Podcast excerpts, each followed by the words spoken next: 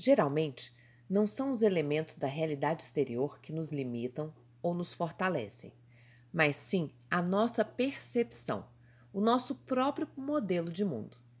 Se você deseja alcançar seus objetivos, deve ter em mente que as suas ações e estratégias usadas nessa busca devem variar, porque enquanto você usar as mesmas estratégias, os resultados não serão diferentes do que você já possui hoje.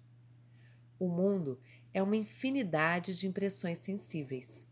Nós somos capazes de receber e de perceber apenas uma pequena parte dessas impressões, porque elas são instantaneamente filtradas pela nossa experiência de mundo, que é única e é constituída pela nossa cultura, pela nossa linguagem, pelas nossas crenças, valores, interesses e suposições. Como seres humanos, nós não conhecemos a realidade como um plano geral, comum a todos. Apenas conhecemos a nossa percepção da realidade. Por isso as coisas são tão diferentes para mim e para você. Nós experimentamos e respondemos ao mundo à nossa volta através da nossa visão, audição, tato, olfato e paladar, mas principalmente através dos nossos preconceitos já estabelecidos em nossa mente. E até pelas experiências que já tivemos e vivemos.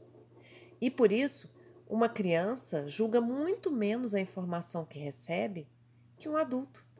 Da mesma forma que fazemos quando o que estamos recebendo é algo novo e sem nenhum tipo de rastro deixado por nossas experiências passadas. Nós aceitamos com mais facilidade. Assim, nesse sentido, cada uma de nós vive a sua realidade construída pelas próprias impressões e experiências de vida. Não há certo ou errado. Atuamos no mundo de acordo com o que dele percebemos de acordo com o nosso modelo de mundo e que é chamado dentro da psicologia de mapa. Construir mapas é uma boa analogia para o que fazemos. É a maneira como damos significado ao mundo tão vasto e tão rico que, para lhe darmos sentido, precisamos simplificá-lo. Os nossos mapas são seletivos. Deixam de lado algumas informações ao mesmo tempo que nos brindam com outras, e são de um valor tão alto que é incalculável. E são esses valores que nos fazem explorar o nosso território de acordo com a nossa realidade. Normalmente, concentramos a nossa atenção nos aspectos do mundo que nos interessam, para que possamos realizar bem o nosso trabalho em direção aos nossos objetivos. Se colocarmos três pessoas diferentes dentro de uma floresta, cada uma terá uma experiência distinta. Imagine que elas sejam um lenhador, um artista, um biólogo. E observando-nos por esse sentido, se você caminha pelo mundo à procura de soluções, encontrará soluções.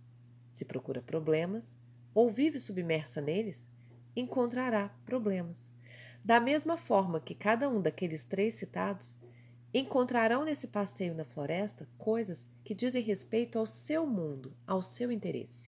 Existe um exercício na programação neurolinguística chamado O Mapa Não é o Território, aonde os fatores de transformação que impactam de forma distinta a vida das pessoas que vivem a mesma experiência são definidos pela percepção individual da realidade de cada uma. Deixa eu te dar um exemplo prático. Uma bolsa Hermès custa em média 40 mil reais. Para uma pessoa solteira que ganha até 10 salários mínimos, o gasto com uma bolsa dessas é até ultrajante. Já para uma mulher solteira que ganha um salário entre 20 e 30 salários mínimos, o fato dessa bolsa ser um objeto de desejo já pode ser visto como um investimento. Entretanto, para uma parcela mínima da população em que os salários extrapolam seis dígitos, esse valor não é tanto assim. E ele é mais percebido pela sensação de exclusividade que ele provoca.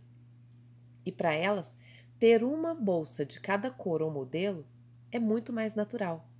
São percepções diferentes em relação a um mesmo produto.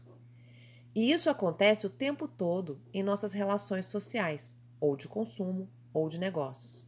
O valor, e não o preço, é algo percebido de forma individualizada e de acordo com a minha visão de mundo. Todas as pessoas têm seu próprio mapa do mundo. Nenhum mapa de alguém é mais real ou verdadeiro que o mapa do outro. Por isso, muitas vezes, há interpretações tão diferentes de uma mesma cena. Porque o resultado da nossa comunicação é a resposta que obtemos de alguém, independente da nossa intenção. Sabe quando você fala alguma coisa e a pessoa interpreta de outra forma? É bem assim. Todos nós possuímos, ou potencialmente possuímos, todos os recursos de que necessitamos para agir de forma eficaz. Entretanto, os recursos são só nossos e eles transformam a percepção que temos do mundo. E por essa razão, o nosso mapa, a nossa percepção de realidade, não apresenta o território, que é a realidade geral, a realidade que nem sempre nós conseguimos enxergar porque as nossas realidades são individuais. A realidade externa de uma pessoa é identificada por meio dos seus filtros mentais.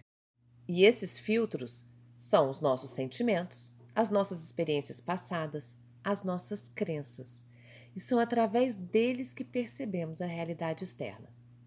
De acordo com a nossa percepção, vamos criando mapas da realidade, que são a representação interna que temos dos acontecimentos. Por isso as pessoas são tão diferentes. Cada uma delas tem uma experiência de vida, uma bagagem que a levou à criação dos seus mapas mentais tão distintos. E certamente você já ouviu falar daquela brincadeira em que mostramos para uma pessoa um copo preenchido de água pela metade.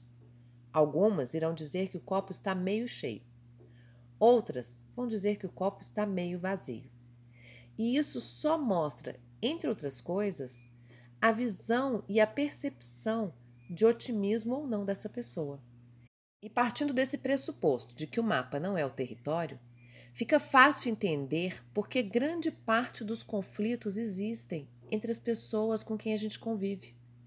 Porque às vezes, às vezes não, porque sempre estamos usando o nosso mapa de realidade.